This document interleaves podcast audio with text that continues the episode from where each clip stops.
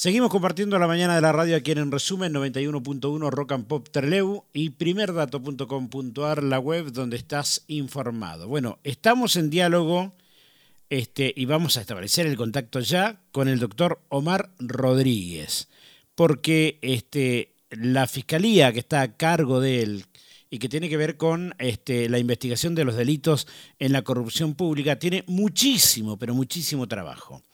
En el día de hoy se terminó otra etapa que tenía que ver con el juicio este, a Cristian Aguillor, al contador Cristian Aguillor, por este, un mal desempeño en la función, en la función pública o por eh, negocio incompatible con la función pública.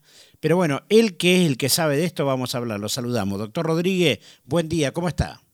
¿Qué tal, Javier? Buen día, buen día para vos y toda la audiencia. Bueno, se llegó a una etapa final. Sí, se llegó a una etapa final. Eh, el tribunal entendió de que no había elementos suficientes para, condenar y bueno, eh, absolvió a Cristian Eguillor, que estaba acusado de negociaciones incompatibles, toda vez que él en el momento de ser este, presidente del Instituto de Seguridad Social eh, eh CEDOS, también era contador de una empresa denominada Tesla y había participado eh, eh, como contador y había participado en una resolución en donde aumentaba los aranceles y dentro de ese aumento terminaba favoreciendo a, esta empresa este, denominada Tesla. Bueno, el tribunal decidió eh, que no habían elementos suficientes, lo absolvió. Eh, bueno, ahora habrá que ver qué dice la, los fundamentos de la sentencia y evaluaré si si corresponde hacer una, una apelación, impugnar la sentencia o no, ¿no?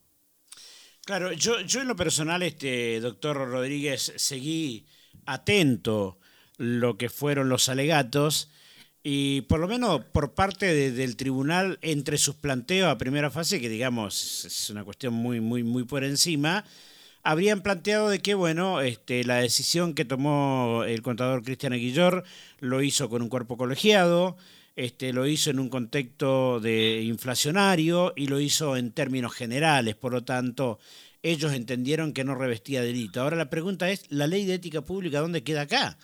Porque no es la cuestión si la tomó o no la tomó con el cuerpo colegiado, si en qué contexto la tomó o no la tomó la decisión. Él era funcionario, era parte de esa empresa, era juez este, y fiscal y defensor de toda esa situación este, pero de eso no se habló. De la ley de ética pública, el tribunal no dijo absolutamente nada.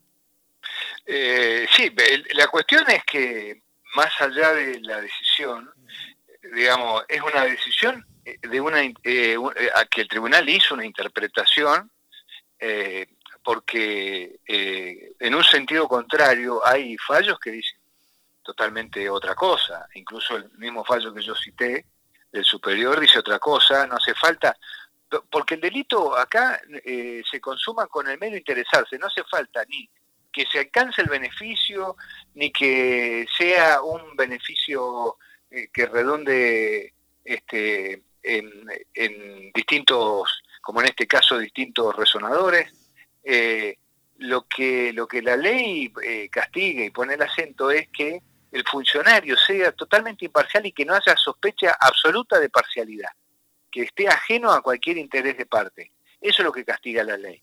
Pero bueno, siempre hay interpretaciones, hay fallos en un sentido y en otro sentido. Es decir, eh, en definitiva, el tribunal eh, falla interpretando la ley en un sentido. Ahora, esto hay que reconocer que este tipo de, figuras, eh, porque son figuras de peligro en abstracto, en donde lo que se castiga es una conducta sin haber ocasionado un resultado directo, porque no interesa el resultado, eh, son de difícil probanza también, eso hay que decirlo. Entonces, eh, usted va a encontrar jurisprudencia en un sentido eh, y va a, encontrar jurisprudencia en el sentido totalmente opuesto, contrario, pero bueno, esas son las reglas del juego.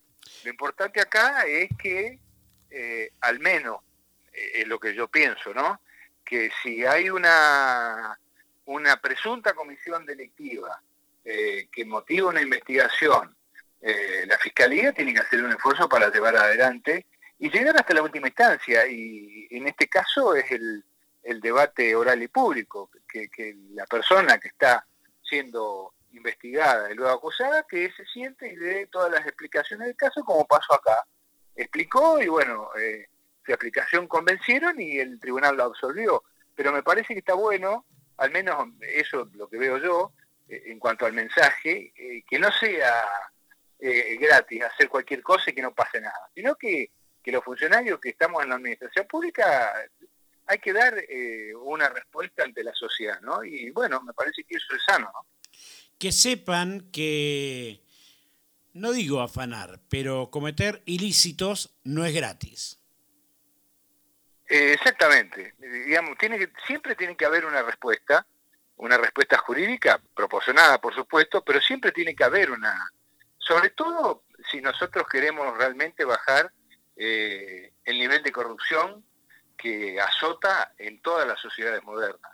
Entonces, este tipo de cuestiones, este tipo de casos, también hay que tratarlo con el rigor y la seriedad que se merece y cuando se, después de, un debate oral y público se llega a una resolución como esta, por supuesto que hay que respetarla, más allá que uno puede estar de acuerdo o no, puede tener una, un pensamiento quizá distinto, pero bueno, es, eh, son, es el sistema que tenemos yo lo respeto. ¿no? Ahora, doctor Rodríguez, este, hay una cuestión de la cual yo, yo no entiendo cómo a veces los jueces caen en, esta, en estas cuestiones, pero obviamente pareciera que jurídicamente es así.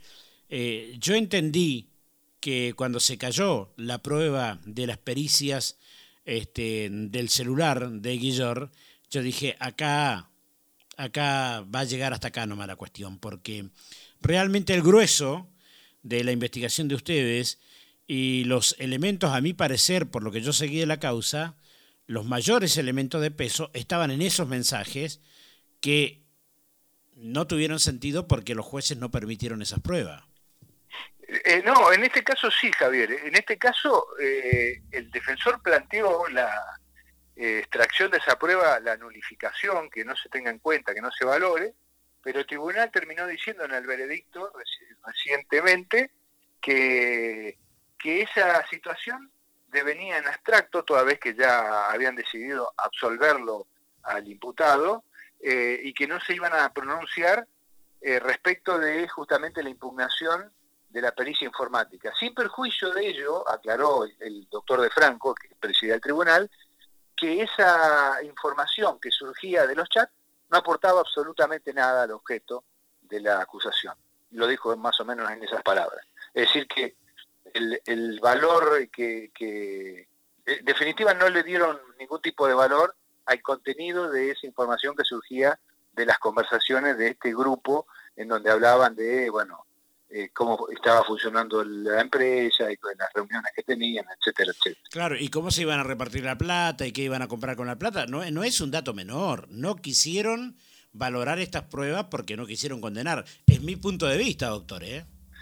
Bueno, eh, por eso yo quiero esperar a ver qué dicen respecto de la fundamentación de la sentencia, porque ellos consideran que no tiene ningún valor este, esas comunicaciones entre ellos, porque en, ese chat, justamente el que estaba o que participaba activamente era la, persona de, de, Guillor, ¿no? Por eso yo ahora, digamos, no, con el veredicto solamente no puedo decir nada porque no está en los fundamentos de la sentencia.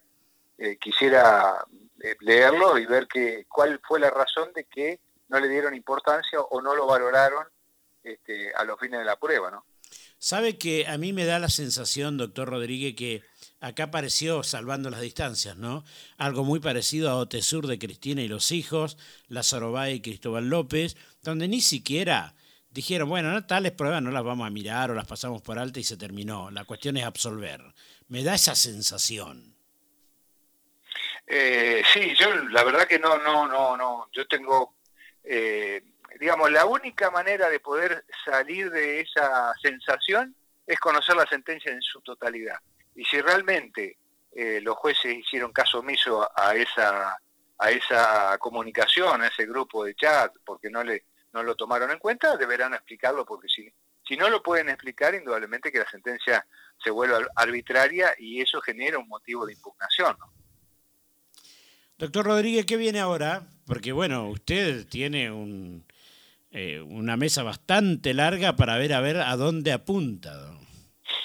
Sí, ahora lo próximo eh, va a haber una, ahora creo que el 10 de diciembre hay dos personas que están imputadas en la causa de Torres Otarola, eh, pidieron declarar, así que va a haber una audiencia en donde estas personas que están imputadas van a declarar ante el juez, en este caso ante la jueza, y después de esa audiencia, lo que viene, tengo una audiencia a fines de diciembre, que es la continuación de la audiencia preliminar en, la, en el fraude a las escuelas. O sea que se vienen ahora, ahora comienzan juicios eh, para ex funcionarios de esta gestión. Sí, eh, en ese en el caso de Otarola, sí, eh, y en el caso de bueno de las escuelas estaba era la ministra Segudosa. Actual diputada provincial. Eh, exactamente. ¿Y ahí qué pasa? Porque tiene fuero esta mujer. Sí, pero los fueros son fueros a los fines de la detención o del arresto, no son fueros que la puedan proteger respecto de un juicio. Por ejemplo, el juicio se puede llevar adelante de manera normal. Doctor, digamos, no son un obstáculo para, hacer el juicio. Doctor Rodríguez, muchas gracias por su comunicación. Un abrazo como siempre. ¿eh? No, por favor, gracias a vos y bueno, estamos en contacto. Muchas gracias. Buen día. Buen día. Bien, pasó por la mañana de la radio el doctor Omar Rodríguez, clarito, ¿eh? clarito, clarito, clarito como el agua con respecto a esto de Cristian Aguillor. Este, es serio lo que el tema de, la, de las pruebas de, del celular de Guillor que el, el, tribunal no quiso tratar. Dijo, bueno, ya tenían definido este, declarar la inocencia de Guillor y por lo tanto entendieron que lo que había en esos chats no, no era relevante. Mamita, no era relevante. Donde Guillor y otros hablaban de cómo se iban a repartir la plata, de cómo la iban a invertir o reinvertir en la empresa, comprando otros resonadores, de que tenían que reunirse más tiempo porque habían pasado, porque no solamente eran dos socios o tres socios, sino eran muchos más. De eso no se habló nada. Estaba en el chat, obviamente. Al cual los jueces dijeron, no, no, no hay nada relevante. Muy parecido a lo de Cristinita y los hijos. ¿eh? Música y volvemos en la mañana de la radio aquí en, en resumen 91.1 y Rock and Pop Treleu.